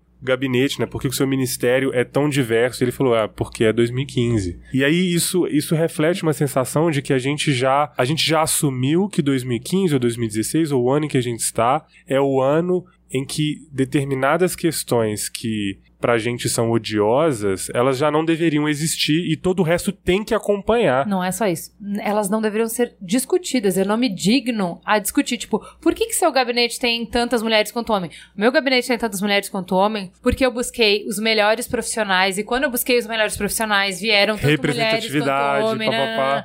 Sim, não, eu sim. não me digno, porque é 2015, gente, vamos lá. Porque já, a gente já tá numa situação, e aí esse, esse texto aí a gente pode até colocar nas referências do. Eu consegui traduzir só metade, mas a gente coloca nas referências. Ele fala de um momento em que depois que o muro de Berlim caiu, depois que a União Soviética ruiu, Desmantelada. foi desmantelada, assumiu-se uma postura no Ocidente de que a vitória do capitalismo foi completa. Então a gente não é uma questão de que nós precisamos alcançar esse futuro grandioso e próspero que estamos buscando. Não é uma construção contínua. É foi feita em algum manter. momento É. e agora conseguimos, é agora é manter, conseguimos, a gente venceu, agora a gente tem que manter isso. E, e aí a questão toda desse, desse texto é que assim, a gente tem que parar, já que estamos em 2016, a gente tem Uhum. que acordar, olhar para o lado e identificar e reconhecer essas visões divergentes que ainda existem, aceitar que a intolerância ainda existe sim, que ela é um Sempre aspecto real, que é uma luta constante, arregaçar as mangas e partir para discussão. Partir para porque Sem o jogo não tá ganho. Sem não, e arrogância. sem arrogância, Sem sem, prepotência, sem achar que, bom, a gente que faz checagem de fatos, a gente que é mais crítico. Não, a gente não é. Todo mundo tem ponto cego também. Todo mundo aceita de dado a sua parte de explicação do mundo, né? Então tem um texto bem legal também que eu vou colocar pra vocês a referência, que fala sobre o nosso cérebro de lagarto,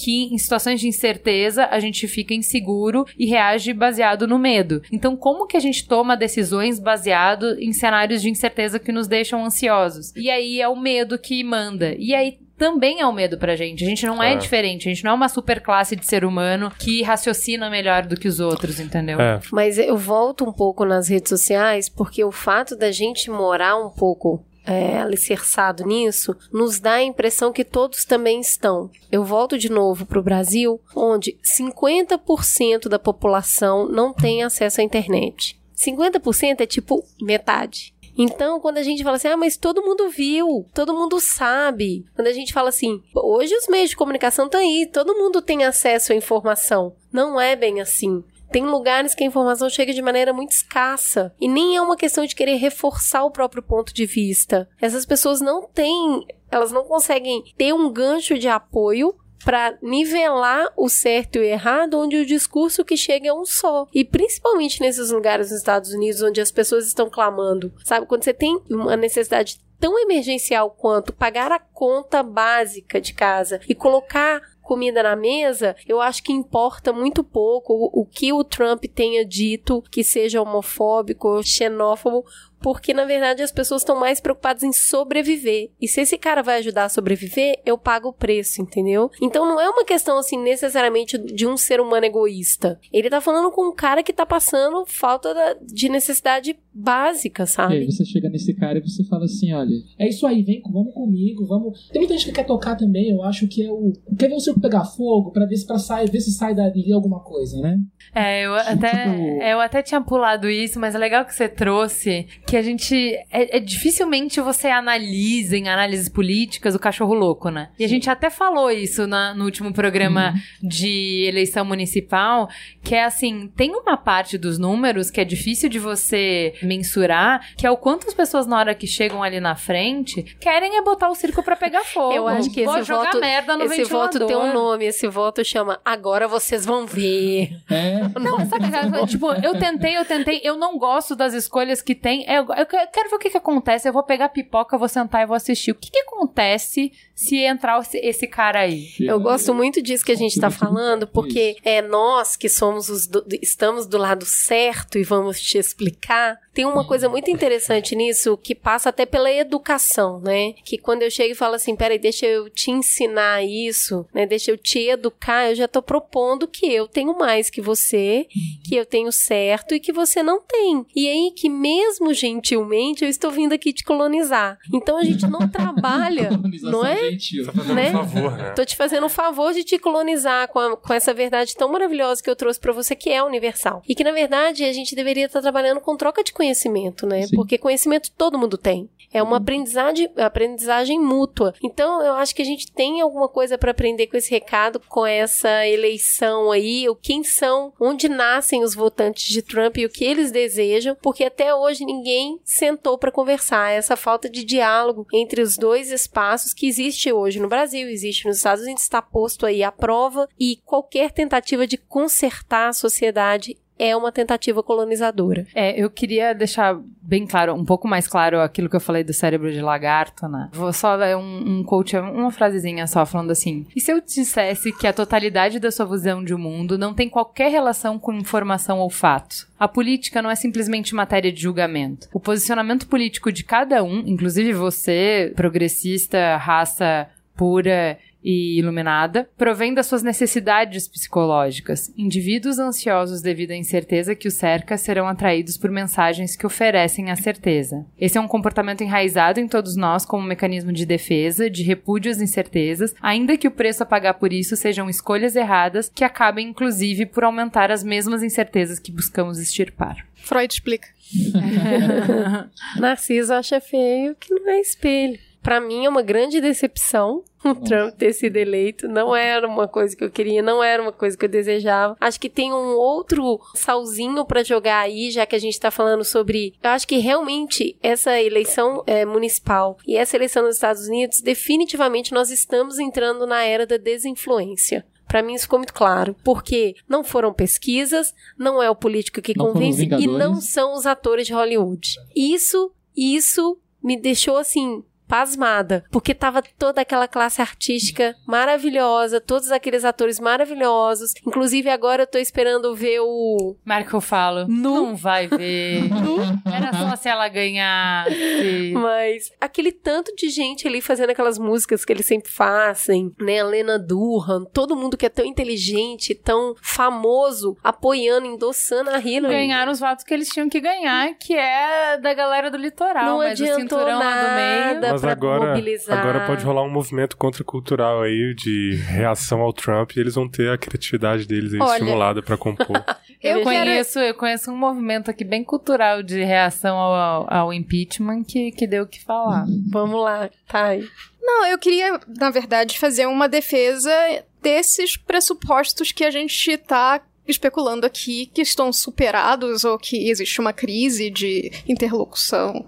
Os atores, Hollywood, a mídia, os institutos de pesquisa. É bastante normal que no day after de uma eleição a gente busque os culpados pelo fracasso do outro lado. Certamente, se a Hillary vencesse, estaríamos aqui dizendo não, porque o Trump, ele é um louco, né? Ele é um misógino racista, É eu agressor de mulheres que, enfim, óbvio, deu a lógica, né? E teria dado a lógica. E foi fosse. por uma margem muito pequena. Então não é, não é a gente qualquer especulação que a gente vai fazer nesse momento, a gente não pode esgotar as grandes instituições democráticas. Honestamente, a gente não pode deixar esgotar mesmo as grandes instituições democráticas, como jornalismo, por exemplo. E, e isso eu falo, assim, a gente só sabe que o Trump mente enlouquecidamente porque existiam checadores que iam lá atrás das coisas que ele falava, e investigadores e uma série de outros profissionais envolvidos que diziam: olha só, a gente sabe que ele mente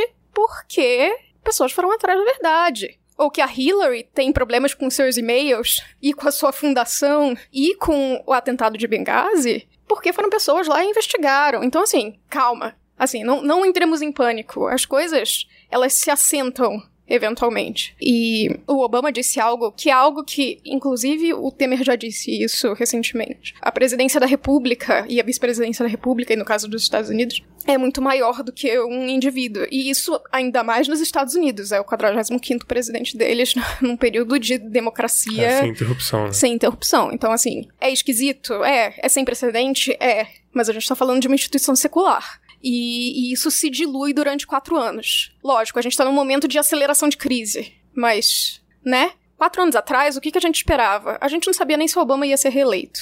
E hoje ele surfa na onda de uma popularidade sem precedente. As Não coi- é uma ciência Existe um exata, né? chavão na política, que é chavãozaço, assim. É a política dinâmica. E, e, de fato, não há nada mais verdadeiro do que isso. Sim, porque você vai ser submetido à realidade. Tudo que ele falou, ele podia falar e tinha frescor pra falar e tinha credibilidade pra falar. As críticas não aderiam a ele porque ele não tinha experiência. Ele não era responsável por nada. Entendeu? Agora, ele vai entrar no mesmo joguinho que as pessoas odeiam. Porque pra fazer as coisas acontecerem, ele vai ter que jogar pela cartilha. Mesmo que ele roube no jogo, como o Marco tava falando antes, de usar o populismo e o que ele sabe de fazer como um apresentador de televisão, de usar as massas que votaram nele pra fazer o sistema político girar do jeito que ele quer. Então ele fala: olha, eu não só ganhei como presidente, como eu elegi o Câmara Legislativa e o Senado. E eu vou votar o próximo juiz. As pessoas sabiam disso. Quando o juiz Scalia morreu, a gente até falou no Mamilo sobre isso, porque isso era muito importante. O Ministro Suprema Corte. Supremo, né? É, a É, Suprema Corte pêndulo. É.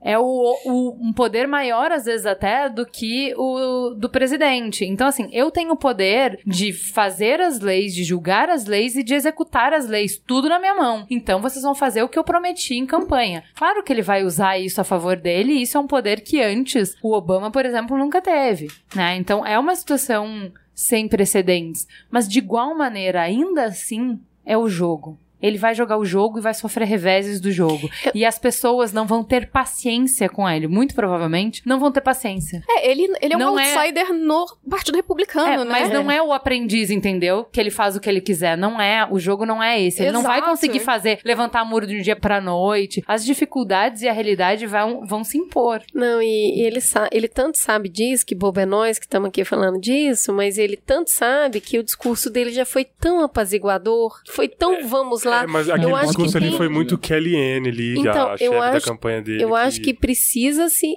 aguardar agora para ver quem vai governar. Se é o Trump do discurso estriônico lá, agressivo e que falou muita porcaria, ou se é o cara que sabe que tem uma cartilha, peraí, o mercado responde, Ah, Agora peraí, o que que vai acontecer e vai baixar o tom. Até porque ele tem por trás, pelo lado, não sei bem como que é aquela relação ali, mas ele tem um vice-presidente que tem longa data de histórico político para trabalhar ali com ele. Eu queria fazer um contraponto, Thay, em relação ao que você disse, pelo seguinte, eu não sei até que ponto vai ser diluído mesmo, essa coisa do, do Trump e tal, a gente tá, realmente a gente tá nesse frenesi, assim, pós-eleição, no dia após do que aconteceu. Não, dia após não. Aconteceu hoje, gente, de manhã.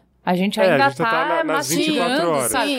Nos deem um desconto que a gente Tudo tá bem. Digerindo isso aí. Acordamos com o Trump Mas, no gente, cangote. não- A gente não tinha nem tomado café quando isso aconteceu, sabe? Não vamos esquecer o seguinte, de algumas promessas que ele fez. Ele prometeu reforçar a indústria do carvão, por exemplo, que vai contra os ditames dos acordos internacionais, inclusive o Que país é signatário, considera, né? Estados Unidos é signatário, e que ele pode, inclusive, recuar, causando um efeito em cascata em outros países, de acordos que visam o bem-estar do planeta aí. Eu queria dar só um exemplo, assim, como, como que ele representa um, um perigo real mesmo, Imediato. e imediato, que é, tem uma matéria da Scientific American que mostra quem que ele ia indicar para a agência de meio ambiente, que lá da dos Estados Unidos, que é a EPA, que é a Environment Protection Agency. Cátia Abreu. Que é a Katia... Não, não é a Katia Abreu no Brasil. Mas, Não, mas é um enfim, bom exemplo. Foi, foi a Marina Silva durante um tempo e tal. E aí ele iria colocar, ele disse em setembro, no fim de setembro, que ele iria colocar um cara que é negacionista das mudanças climáticas. Tipo a Cátia Abreu. Não, eu não sei se a Katia Abreu é, mas assim, ele colocaria uma- um cara, Agora tá mais que tá pouco, né? Um cara que ele não, Não concorda com estufa. 99% do que a comunidade científica está dizendo em relação à intervenção do homem nas mudanças climáticas. E aí, coloca isso em perspectiva, gente, que a Associação de Rifle Americana tá por trás dele também, que ele tá apoiando e tá por trás dele. Os posicionamentos científicos dele são altamente controversos, ele vai contra a comunidade científica. Ele é uma pessoa que não sabe e não faz a menor ideia de como usar a tecnologia. Né? Ele, não, ele não usa computador, ele não lê. Então a gente tem uma pessoa no assento da nação mais poderosa do mundo com poder de caneta para dar ordens executivas. Pra, e ele pode causar estragos muito grandes, sim. Então, isso, Sim. isso foi uma das coisas, quando a gente estava estudando para a pauta de quais são os impactos da eleição dele, um subproduto é essa discussão. Que, obviamente, você imagina qual é o círculo que isso está sendo considerado positivo, que são os liberais, considerando que de uma maneira ruim, mas talvez a única maneira que realmente colocaria isso em pauta, os americanos vão ter que se voltar para os princípios de equilíbrio de poderes, de como que uma pessoa só detém tanto poder, porque agora vai ficar muito claro como um cachorro louco tem um poder de caneta gigantesco nos não, Estados não, Unidos. Não, não só isso, Ju, pelo seguinte, porque ele, ele tá montando uma equipe de pessoas que estão falando sim pra ele. Tá? Ele tá colocando ali pessoas que concordam com as visões dele, generais e tal. E aí ele falou coisas muito perigosas, por exemplo, em relação à OTAN, que foi essa organização que foi criada no pós-guerra para manter o controle e a estabilidade ali na Europa. Ele mencionou também que ele recuaria do acordo de não proliferação nuclear, né, permitindo que Japão desenvolvesse bomba nuclear, Coreia do Sul, que os países se defendessem caso a Coreia do Norte atacassem eles com bomba atômica, que os Estados Unidos não ia pagar essa conta. Então eu fico pensando assim, gente, esse cara, se ele se coloca. Ele é um bronco, né? Se ele monta uma equipe de pessoas que concordam com essa visão, a gente vai recuar em coisas. A gente tá falando de guerra nuclear, a gente tá falando de desestabilização da Europa, a gente tá falando de mais catástrofes naturais, a gente tá falando de uma série de coisas que são perigos reais. Então não é essa coisa assim, ah, ele é o cachorro louco, ele, ele representa um perigo real sim, e tem que ficar de olho. Essas coisas podem. A gente tem que ter um tom de seriedade maior, porque essas promessas que ele fez, as pessoas vão cobrar dele. Vão. Porque ele, ele, as pessoas que colocaram ele lá, elas, você tem é, grupos extremistas que, os, que é, Que apoiaram apoiaram. ele e eles vão começar a cobrar. Então o perigo dele estar lá na, na presidência dos Estados Unidos é real, sim. A Então foi só um contraponto. Não, É. outra, um- uma ameaça bem real e bem próxima para os primeiros 100 dias de governo. Ele se propôs, eu não sei como é que chama, desautorizar, enfim, retirar, abolir, apagar, voltar atrás todos os atos executivos do Obama. Ele se propôs a isso, isso é promessa de campanha, Pois tá? E aí, o que a gente tá falando é que ele tem uma agenda clara de retrocesso em direitos LGBT. Por Porque o exemplo. Obama, no último ano, aproveitou o, o último ano para promulgar uma ordem executiva, criminalizou Ah. o preconceito baseado em sexo, orientação sexual, Uhum, identidade de gênero em todas as empresas federais e órgãos federais. E eles já falaram que eles vão revogar isso. E, além disso, tem um ato que eles chamam de primeira emenda, um ato de defesa da primeira emenda, que é justamente para dizer assim: olha, tudo que você fizer em nome da sua religião, isso está protegido. É uma lei. É a lei de defesa do- da, da primeira Emenda. emenda. E aí, isso assim, isso é bem polêmico e isso foi defendido essa semana ainda em entrevista pelo vice do Trump, falando que assim, ah, as pessoas que têm religião, ué, se você por suas crenças enraizadas não quer atender um homossexual, você não tem que ser obrigado a isso. Então, é esse tipo de retrocesso imediato que a gente tá é, enfrentando. É, isso é uma ação que requer é, organização das pessoas, mobilização, um trabalho Demora de. um tempão, né? É, um trabalho acontecer. de conscientização. Uma coisa que eu achei uma dica interessante pra gente. Dica não, né? Mas um gesto interessante pra gente pensar. Que ele fala assim, ó, o vice-presidente. Washington não deveria se intrometer na operação das nossas escolas, porque é aquela lei que fala que- sobre os banheiros, que as crianças não deveriam Isso. ser constrangidas e tal. Isso é só mais um exemplo da mão pesada dessa administração. E o Donald Trump e nós vamos defender que o senso comum, que o bom senso das pessoas deve prevalecer quando a gente tá falando do bem-estar das nossas crianças, de como operar as nossas escolas. Essas decisões deveriam ser feitas em nível local. O mesmo O que bom que senso que colocou ele lá, né? O que que eu acho? É, mas eu não acho tão errado. Que a questão é o seguinte, cara, a gente já falou muito aqui no Mamilos sobre o problema de progressista resolver as coisas na canetada. Se você acordar, se você convencer as pessoas, você não vai precisar disso. Agora, quando você quer fazer o bonde da história avançar mais rápido do que as pessoas estão prontas pra isso, o risco que você corre é que você tá numa democracia. E elas podem gritar mais alto do que você. Então, eu acho que assim, aqui existe espaço sim para mobilização, para que se mostre que a maior parte das pessoas pode ser favorável a ele em alguns aspectos e nisso não, e para que se sensibilize pessoas que talvez sejam a favor desse tipo de coisa e que entendam do que, que a gente tá falando. Então, assim, acho que a agenda por exemplo, a agenda transgênero, por exemplo, a maior parte das pessoas nem sabe do que, que você tá falando. Então, Então, calma, vai ter que explicar. E, e tá sendo muito goela abaixo, sabe? é, mas tem que ser É, o meio mas- termo, mas né? é- Porque é. o mundo é grande demais, É. tem gente demais. Quem tem fome, tem fome você- agora, é. gente. Vamos lá. Se você esperar explicar pra todo mundo e convencer todo mundo da importância disso, morre. É, Porque hoje a média de idade tá é sendo 33 anos. Morre-se com 33 anos. Se você for esperar todo mundo entender isso pra acolher, aí a gente tem um problema quase de dizimar essa população, que é o que a gente sabe que acontece. E é uma Né? decisão, né? Gentrificar o, o- o É. lugar. É uma decisão. O que você quer fazer? Se você vai esperar. Então, assim, eu acho que é o meio termo. Preci- O bonde da história acontece sim quando você tem um número mínimo de pessoas que já em- compreendem esse processo, elas precisam trazer outras, mas precisa acontecer uma intervenção em meio tempo para que isso se acelere, ou pelo menos para garantir a integridade humana. O que, que eu acho que é um exemplo bom que a gente já falou no Mamilos? O referendo que teve Irlanda. Pode ser Irlanda, que é um país majoritariamente católico Sim. e que aprovou através de referendo o casamento gay. Que isso, pra mim, vale mais do que Tá bom, uma só Suprema que a Irlanda Corte. é do tamanho de Pinheiros. Aí é mais fácil contar para todo Ofendendo mundo. a gregos e troianos. Eu queria trazer, eu queria trazer, na verdade, Como isso, isso me fez lembrar assim, um referendo na Irlanda. Existiram plebiscitos nos Estados Unidos durante o processo eleitoral. E houve contrastes absolutamente impressionantes. Estados como a Flórida votando a favor do uso medicinal da maconha e elegendo Trump.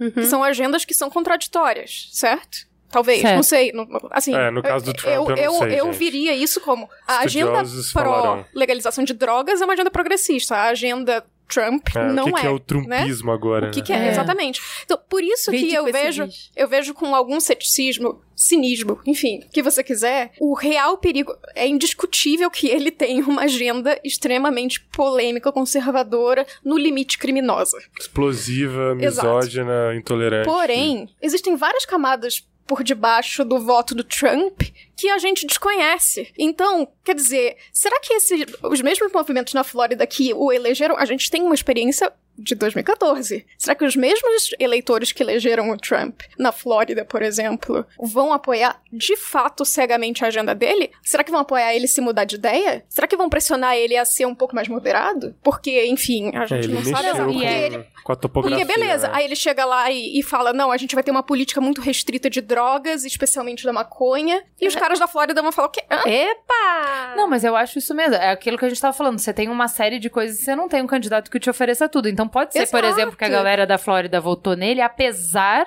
do medo do que ele ia fazer. Falou assim, ó, na hora que chegar pra mexer em direito adquirido, aí a gente faz um barulho infernal que o cara não vai É conseguir. porque lá tem uma diferença grande também entre o que o governo federal faz e o governo do estado faz. Então, É isso, não, é uma e vocês vão descobrir que a agenda das drogas é algo muito mais palpável para os americanos e ocidentais de forma geral do que a agenda verde. É. Inclusive, os, os próprios verdes, Não eles reconhecem- baseado. É, os próprios verdes se reconhecem como sendo uma espécie de, de campeões de, de uma causa que é quase perdida. Porque não é palpável. É tá sempre no futuro. A ameaça do aquecimento global tá sempre no futuro. Mas lá pra frente a gente resolve. A gente ainda não tá sofrendo totalmente as consequências disso. Mas o baseado é aqui. Mas o né? baseado é a gente vai apertar no fim da noite. Vamos falar mais coisas que ele vai é, interferir na vida das pessoas. Então, a gente falou um pouco sobre imigração, né?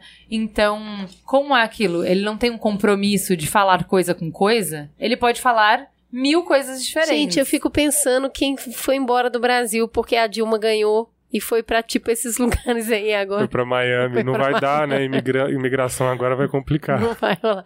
Vi um meme muito bom hoje. Espero que você já tenha renovado o seu visto. E é o Trump, assim. É, então assim, o que ele falou é que ele vai suspender a imigração de regiões propensas ao terrorismo, onde a análise não pode ocorrer de forma segura. Então não é que ele falou que ele vai fazer um muro, ele vai fazer um muro é, na fronteira do México, onde tem, entre aspas, violadores e traficantes, que a gente sabe Olha que a que galera perigo, que vem né, é isso aí mesmo. gente? Estupradores. Estuprador. Então, né, é isso. Então, isso deve ser complicado, e aí entra aquela análise que a gente falou no início, de mesmo pessoas que vieram, que são imigrantes, mas que estão vendo o número de empregos reduzir, podem ser favoráveis a uma barreira maior, É para que a competição diminua. É, lembrando que já existe uma espécie de cerca, muro, enfim, é uma cerca, na verdade, né? Que foi, inclusive, patrocinada pelos republicanos do Bush. Ah, mas a dele é melhor Né? que os próprios mexicanos vão pagar, né? eu acho que é bem alguém melhor, fez né? uma piada a respeito disso, falando que o desespero é tão grande no México que os próprios mexicanos vão construir muro pra impedir que os americanos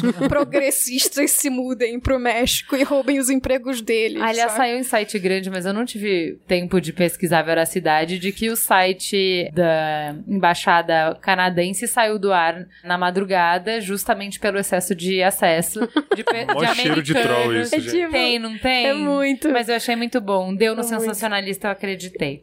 O que mais que ele falou? O que mais que ele tem de proposta para os Estados Unidos? A gente falou bastante de reforma de Washington, isso é uma das grandes bravatas dele. Vamos ver o que, que ele de fato consegue fazer. Sobre imposto, aí que cê... ai, eu queria ver. Mas eu queria ver mesmo ele cumprir essa promessa. Porque é uma promessa boa de quem fala porque sabe que não vai ganhar, né? Fala, vou promover a maior em- reforma de impostos. E ele dá números, sabe, Thay? Não é uma coisa muito. Ele fala que ele vai baixar o teto máximo de imposto, que é de 35%, para 15%.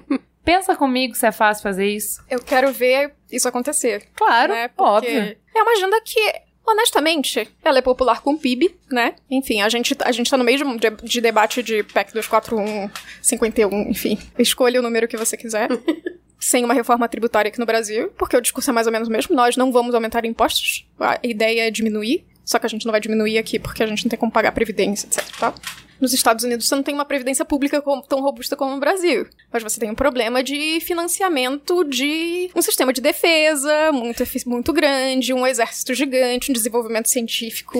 Mas de- aí que de as coisas guerra, não né? batem, você que, que é uma agenda. Que é uma agenda republicana. É exatamente Como é que você vai não é. manter a defesa e você vai diminuir impostos? De onde vai ver esse dinheiro, bem? Pois é. Ele não precisa fazer sentido nunca, né? Então agora, Bom, na, ele na não tem realidade- exatamente muita experiência tributária, né? Como a gente vinha falando ante- anteriormente. Como então, os impostos ele dele mesmo, provam. É, a gente precisa saber o que, que ele quer dizer com isso e como que ele vai fazer isso. Lembrando que, assim, essa é uma das principais propostas de campanha dele. O Obama se elegeu oito anos atrás com uma proposta que era igualmente vista com ceticismo, que era o Obamacare. Que demorou muito tempo pra ser aprovada no Congresso americano. Tudo bem, o Obama tinha um Congresso muito mais complicado do que Sim. o Trump vai ter. Tudo indica, né? Eu não sei, assim, o, o Trump é um outsider no Partido Republicano. A gente não Sim. sabe como vai se dar a interação dele com o próprio partido. Porém, sabe-se que o Obama teve muitas dificuldades no primeiro mandato e no segundo mandato, sobretudo, pra aprovar o Obamacare, que era a principal bandeira de campanha dele. Então, quer dizer, tudo que mexe de maneira extravagante com o sistema americano vai ter sérios problemas. Porque a regulação é muito pesada, você mexe com interesses muito maiores do que simplesmente o PIB local. É, a gente também falou das promessas dele de comércio externo, e aí você tá batendo em coisas que já são acordos assinados. Então, parceria transatlântica de trocas e investimento, TTP, NAFTA, é, tudo isso ele falou assim: vamos voltar atrás e vamos fazer só o que é bom pra gente. São então, todos acordos vamos- de livre comércio. Vamos rever todos os acordos e o que for continuar sendo bom pra gente, o que mantiver os empregos aqui nos Estados Unidos, ok. Só que uma coisa que é pouco falada quando se fala nisso, por que, que a gente compra de fora? Não, ele, ele tá olhando preço e qualidade, velho. Preço, gente. É, ué. Então, esse sonho americano que você vai na Ross e compra tudo que você quer e que qualquer pessoa tem acesso a todos os bens de consumo, ele é permitido justamente porque você tá usando mão Pela de obra, né? mão de obra que não paga a hora americana. O É sonho trabalho americano. que você não quer fazer. É trabalho que você não pode fazer pra ter o nível de vida do sonho americano. Então, quando você fecha as barreiras desse jeito que ele tá propondo, vamos manter os empregos aqui, não é esse emprego. Então, se a gente tiver que pagar a mão de obra americana pra fazer um tênis da Nike, quanto que vai custar o tênis da Eu Nike? achei muito interessante isso, porque já tem essa discussão lá, né? Mesmo dentro do Harley, tem lojas onde tem sabonetes fabricados pelo pessoal de lá. E aí tem todo um incentivo para consumo de produtos fabricados internamente, só que, tipo, custa quatro vezes mais. Então não se sustenta. É muito caro. E é aí que implode a economia, porque você fala Mas pra se quem traz. que não se sustenta?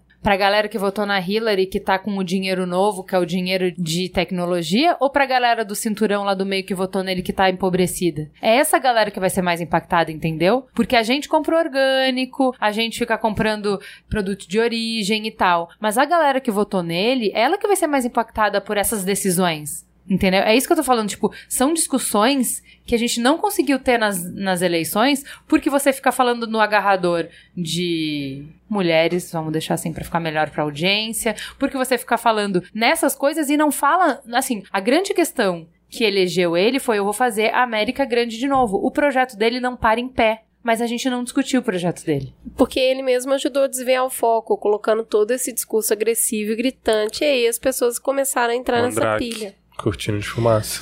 Meio isso. Quais são os grandes impactos pro Brasil? Principalmente aí falando em economia, tirando, né, a gente tem avançado no caso de não ter visto para entrar no país e vários acordos de livre comércio, a gente faz muita exportação para os Estados Unidos. E aí o que que Importa acontece? também, troca de tecnologia. E inclusive Ah, mas de isso eles deixam vender, eles vão vender a, a torta e, direita. inclusive de muitos insumos científicos, muita gente sai do Brasil para estudar lá. Então tem muito essa troca. E claro, quando o cara fala, vou fechar a fronteira, não vou comprar, vou produzir tudo aqui dentro, não vou fazer mais essa troca porque eu vou beneficiar única e exclusivamente as pessoas que moram aqui, você deixa de, de ter um monte de tratado e de É, comércio, você de cria geração de dinheiro. ansiedade, você cria antipatia, você vai criando uma série de incertezas. A Grã-Bretanha tá passando por isso agora, né? Ninguém sabe o que vai acontecer ao certo e tá deixando o não é à toa que na o mercado tá reagindo mal à eleição do Trump, né? É Por causa das falar. incertezas. O principal temor do mercado em relação ao Trump é a incerteza. Esse é o excesso de dúvida que ele traz pro mercado, é o que talvez assuste mais do que qualquer outra coisa. E o Bovespa caiu hoje também. É. E o dólar subindo?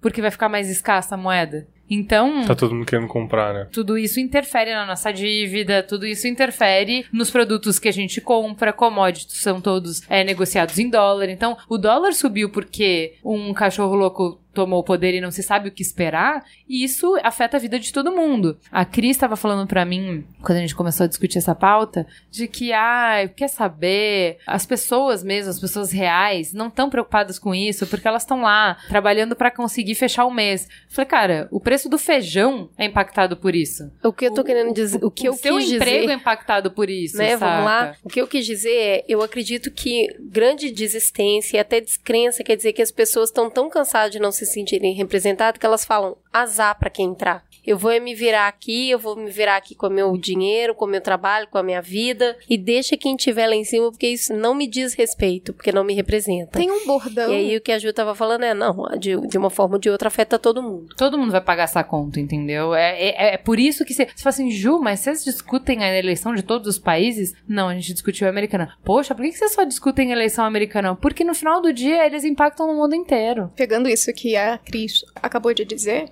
que um famoso deputado de São Paulo foi eleito usando o seguinte bordão: pior do que tá, não fica. Eu acho que isso vale. Isso é bastante atual, apesar dele ter sido eleito com esse bordão em 2010. Eu queria só trazer pra conversa a China, porque Ótimo. é um player dos emergentes, talvez, o que esteja em melhores condições no momento. Não, a Índia tá numa condição bem ok, assim, é só porque a gente não fala muito da Índia, mas tá. Deveria. É. Mas a, a China é um player é o segundo player mundial, né? E existe uma perspectiva de declínio da economia chinesa para o ano que vem. Já esse ano ela já está desacelerando, mas isso iria atingir um auge bastante problemático a partir de 2017, que com a eleição do Trump fica uma especulação um pouco obscura, porque se os Estados Unidos tendem a diminuir sua participação no comércio mundial de alguma maneira para reajustar sua economia, o dólar tende a escassear, como que fica a China? Ela vai preencher esse vácuo? Ela vai ter a capacidade de preencher um vácuo que eventualmente os Estados Unidos deixem de absorver porque sustou o NAFTA e o TPP e todos os outros tratados de livre comércio que nos últimos 20, 30 anos ele assinou?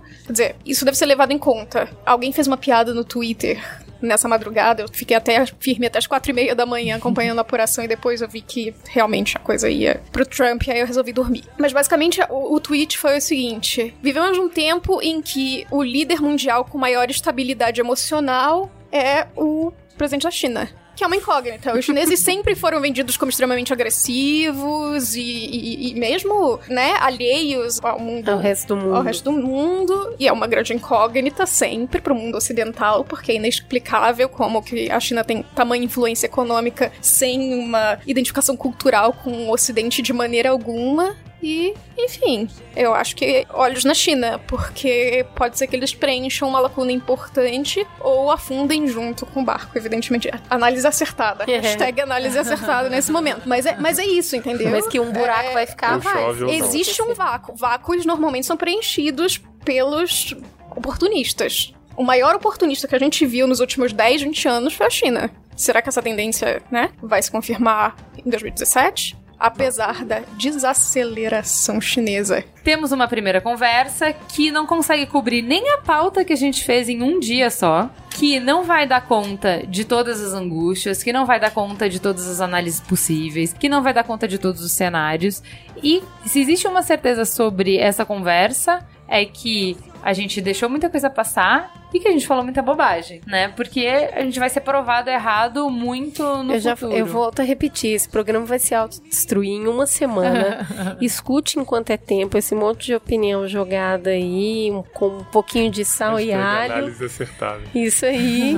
e eu espero que tenha ajudado o objetivo da gente muito mais que fazer análises acertadas e explicar o universo, é que tenha organizado um pouco as ideias e tem ajudado o resultado a parecer menos caótico. Então, assim, mesmo que a gente não concorde com o resultado, ele vem de algum lugar, ele representa alguma coisa, ele diz alguma coisa ainda que a gente não o entenda mundo, muito bem. O mundo tá menos louco do que você imagina, as coisas fazem, têm sentido. Você pode mesmo, não concordar é, com o mesmo sentido, que mas você elas não têm goste sentido. Mesmo. E assim, isso manda uma mensagem de para onde você quer ir e onde que tem que ir o seu esforço, né? Onde que tem que ir o nosso esforço coletivo. Vamos então para o farol aceso? Bora.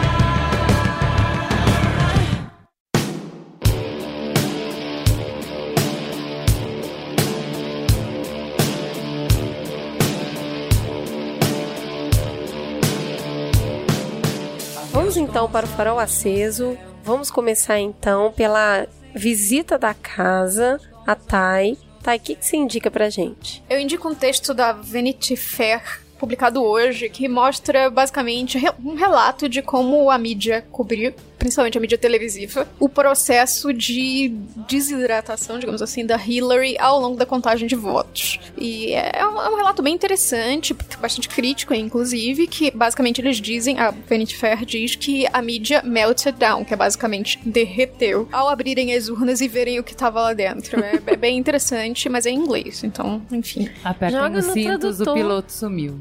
É, joga lá no Translator, funciona. Vamos chamar uma outra convidada que ficou aqui quietinha esse tempo todo ali ouvindo a gente falar, mas eh, vocês já ouviram falar dela aqui, mas a gente trouxe ela mesma para falar do projeto. Natália, vem cá. Faz a sua indicação. Só para indicar a Gênero e Número, gêneronúmero.media é o site, é uma revista digital que trabalha com temas relacionados a gênero, é, sob a perspectiva jornalística, eu sei que não está muito em alta, né?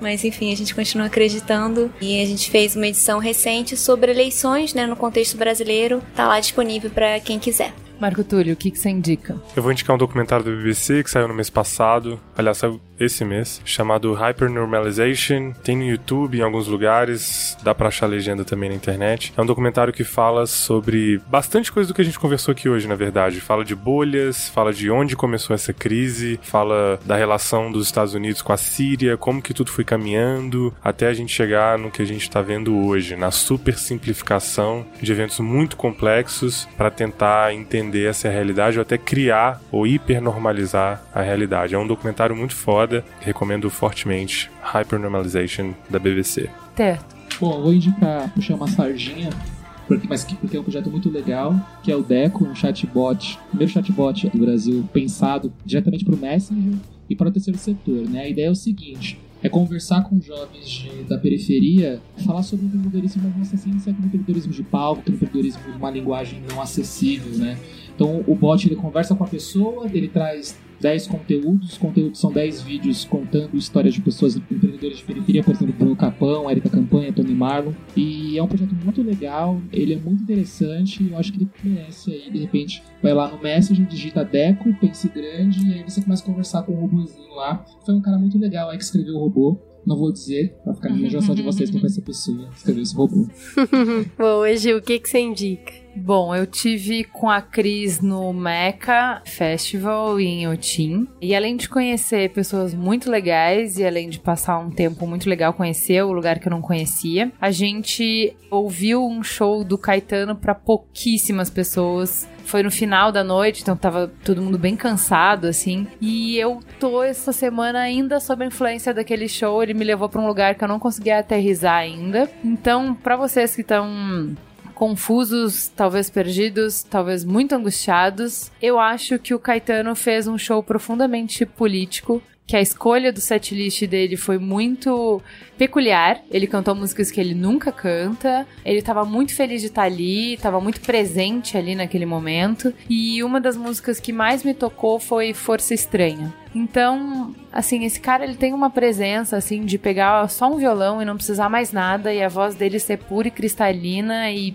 e provocar coisas na gente que outras pessoas nunca conseguiriam nem em milhões de anos. E porque a gente precisa acreditar no belo, no bom e na inspiração. Então, escutem Força Estranha. Eu acho que ela fala muito para esse momento que a gente está vivendo. E saindo da inspiração e abraçando o escapismo, eu indico a série Luke Cage, que é uma série com um roteiro impressionante que eu nunca prestei atenção. Que ela tem plot twists assim incríveis que eu nunca percebi. Mas eu assisto mesmo para ver o trabalho e a atuação do Luke Cage que é muito boa. E eu acho que vocês deveriam realmente conferir, tá? Então é isso, né? Para dar um up na galera, essas são as minhas duas indicações. E você, Cris? Bom, é, a Juliana já falou, a gente teve em Otinha, um lugar que eu amo, sou apaixonada e foi uma grande felicidade poder apresentar esse lugar para Ju. Espero que a gente volte lá outras vezes. E nesse mesmo festival, a gente teve a oportunidade de conhecer os rapazes do Ernesto. Ernesto se desdobra em três projetos. Ele é um centro de inspiração, é um prédio ocupado no centro de Belo Horizonte que trabalha a arte para pessoas de baixa renda. Ele é uma marmita no museu. Eles convidam pessoas que trabalham e vivem na região central de BH para irem até o prédio, ocuparem o prédio para assistirem palestra ou ver exposição e em troca eles dão marmita. Então essas pessoas almoçam enquanto elas ouvem ali sobre arte, sobre vida contemporânea, sobre música e por fim, a revista Ernesto. Eu achei muito legal o jeito que eles definiram isso. Eles falaram que Ernesto é um cara muito tosco, muito bronco, e ao passo que ele vai lendo a revista, ele vai se tornando um cara mais legal. E a revista, ela é extremamente poética e artística, desde a capa, passando pelo índice até o final. É tudo muito lindo, muito bem cuidado. Você pega e percebe como é feito com amor. Então, por favor, acessem a ernesto.com e vejam que lindeza, como tem gente produzindo coisa legal no Brasil para inspirar outras pessoas. Então fica aí a inspiração do Ernesto para todos nós. Temos um programa? Super. Não fica gostosa a sensação de ter tido, como disse a Juliana, uma primeira conversa sobre esse assunto. A gente volta ao tema mais lá pra frente, vamos ver o que, que se afirma e o que, que se dissolve com o tempo. Obrigada, gente. Beijo. Beijo.